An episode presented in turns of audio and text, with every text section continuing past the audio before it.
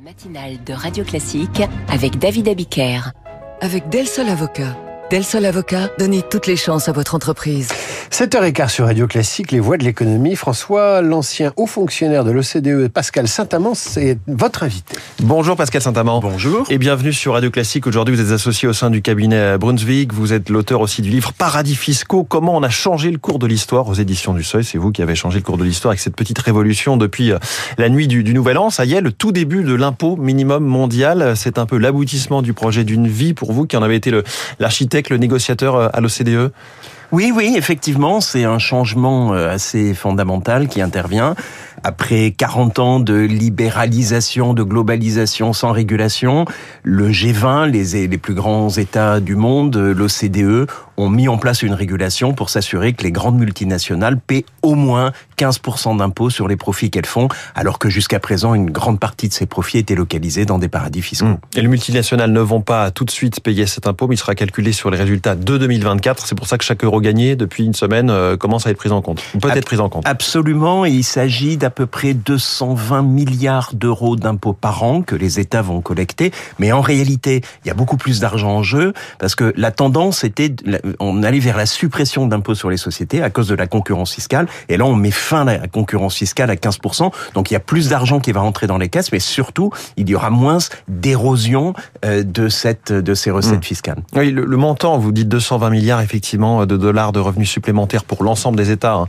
c'est finalement assez faible, en tout cas pas énorme, au regard de ce que rapportent d'autres impôts. Rien qu'en France, la TVA, c'est autour de 200 milliards. Alors, effectivement, on peut considérer que c'est pas beaucoup en recettes supplémentaires, mais une fois de plus, ce qui était en jeu, c'était d'éviter que l'impôt sur les sociétés disparaisse, parce que ce que l'on constatait depuis une vingtaine d'années, c'est que les rentes des entreprises, là où vous avez le plus de profits, c'est lié à la propriété intellectuelle, aux redevances, aux marques euh, et, et, et, autres choses qui rapportent beaucoup d'argent. Eh bien, ces profits-là étaient de moins en moins taxés, mmh. et dans certains pays, ils étaient taxés à 0, 1 ou 2% et c'est ça qu'il fallait arrêter. Et là, il y a beaucoup plus d'argent que 200 milliards par an. Est-ce que depuis l'annonce de cet accord, il y a maintenant 3 ou 4 ans, des États ont changé leur taux d'imposition pour se rapprocher des 15%, pour, euh, vers le haut, hein, bien sûr? Alors, en France, en réalité, on est à 25, chaque hein, État précise. garde sa fiscalité. La mmh. France est à 25%, l'Allemagne est à 25% aussi. Euh, mais les profits faits à l'étranger étaient taxés au taux de l'étranger. Mmh. Et, et, quand vous étiez aux îles Caïmans, ben, le taux de l'étranger, c'était 0%. Et donc, ce qui change aujourd'hui, c'est que les Caïmans sont obligés de prendre 15%, et s'ils les prennent pas, c'est la France qui fera une exception à sa règle qui était je ne taxe pas les profits faits à l'étranger et qui les taxera si ces profits sont en dessous de 15%. Donc oui, tous les États aujourd'hui, il y en a plus d'une cinquantaine, sont en train de mettre en place des règles pour taxer à 15% les profits faits à l'étranger. C'est pour ça que ces États, euh, vous citez les Caïmans, avaient intérêt à être dans l'accord, en tout cas étaient un peu contraints parce que sinon euh, quelqu'un d'autre allait récupérer une, ce magot à, la, à leur place. C'est un accord un peu diabolique parce qu'on n'avait pas besoin de l'avis des Caïmans pour oui. procéder. Il suffisait qu'il y ait une masse critique de pays qu'il et aujourd'hui on a la masse critique de pays qu'ils font, le Japon, la Corée, les pays de l'Union européenne, le Royaume-Uni, le Canada, et rien qu'avec ces États, eh on peut appliquer 15% sur tous les profits de toutes les multinationales ouais. du monde, même les américaines, même les chinoises, alors que la Chine et les États-Unis n'appliquent pas cet accord minimum. Ils l'appliquent pas Est-ce qu'ils ont prévu de l'appliquer? C'est quand même euh, toute la question. Bah, le président Biden a échoué euh, à faire passer euh, cette loi par son Congrès. La Chine, je crois, n'a pas l'intention de l'appliquer. Mmh. Mais une fois de plus, c'est pas très grave. Si les Américains ne prennent pas cet impôt minimum sur leurs entreprises, lorsque leurs entreprises ont des profits aux Bermudes ou ailleurs qui sont taxés en dessous de 15%, c'est les Européens, les Japonais, le Royaume-Uni et les autres qui vont prendre ces 15%. Donc il y a une sorte de, de, de concurrence oui. vertueuse euh, là. Si un pays ne les prend pas, un autre pays va les prendre. Ce qui fait qu'il est probable que les États-Unis, lors des prochaines élections, à la fin de l'année, vont en fait appliquer cet impôt minimum, même si c'est Trump qui est élu. Donc là, on voit les effets côté euh, État.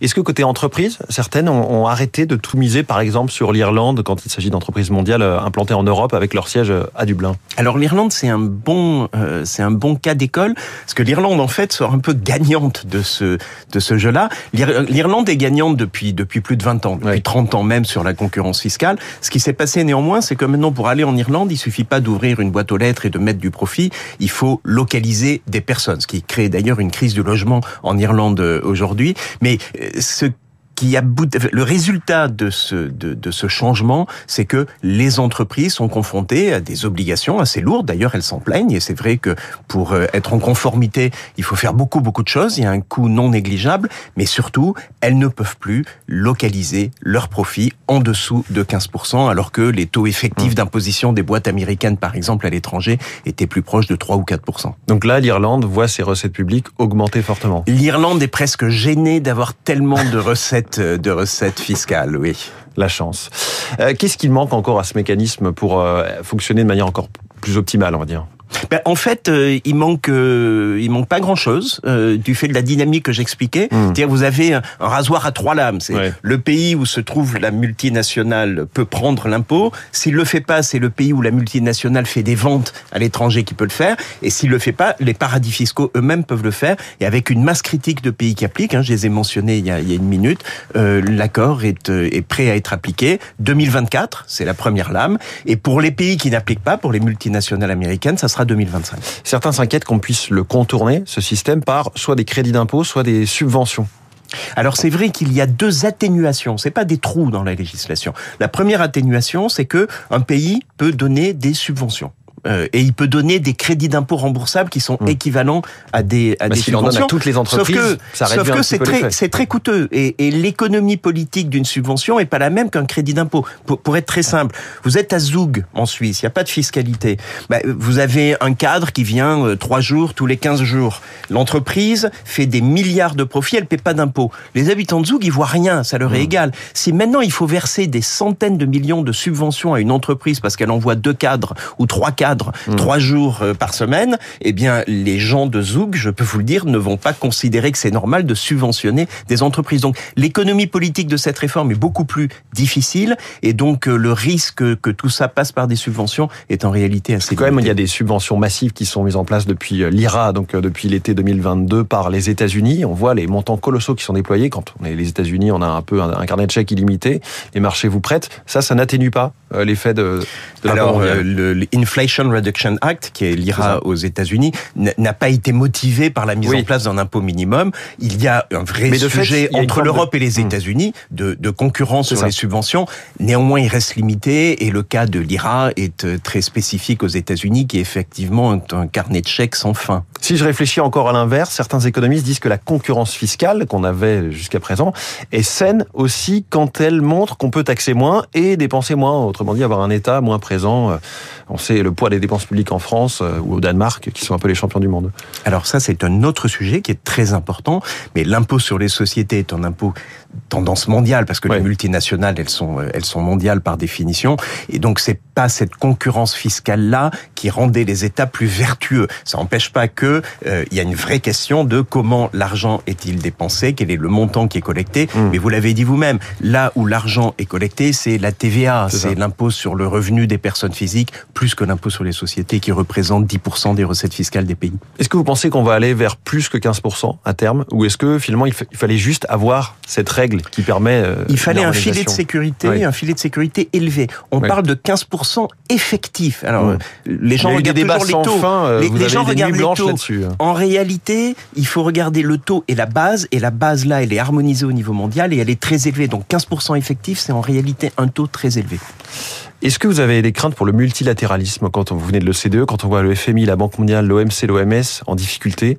Ça vous inquiète ou pas? Ah ben moi, ce qui m'inquiète, c'est l'état du monde, c'est l'état de la géopolitique, euh, qui est, on est dans une fragmentation, dans une dans une sorte d'effondrement du multilatéralisme. On voit que le G20 est plus ou moins bloqué. Tout ça a commencé avec l'élection de, de Trump. Euh, dans mon livre, je raconte une hein. histoire d'un sommet du G20 où étaient assis à côté des les uns des autres Monsieur Trump, euh, Madame May qui venait de faire voter le Brexit ou qui qui était la première ministre du Brexit, le prince Ben Salman d'Arabie Saoudite, le président Poutine et le président Erdogan de Turquie. Et quand on voit ce paysage-là, on se dit, en réalité, le multilatéralisme, il va pas très bien. C'était 2017-2018. Et les choses se sont pas améliorées. On a une fragmentation géopolitique, on a une montée des populismes. Oui, c'est extrêmement inquiétant, mais hélas, bien au-delà hmm. de la fiscalité. Et donc, on peut lire ça dans Paradis fiscaux. Comment on a changé le cours de l'histoire aux éditions du Seuil. Merci beaucoup, Pascal Saint-Amand, notre voix de l'économie ce matin. Et merci à vous, François. À demain 6h pour la matinale de l'économie. Dans 3 minutes, les coulisses de la politique avec David Dou.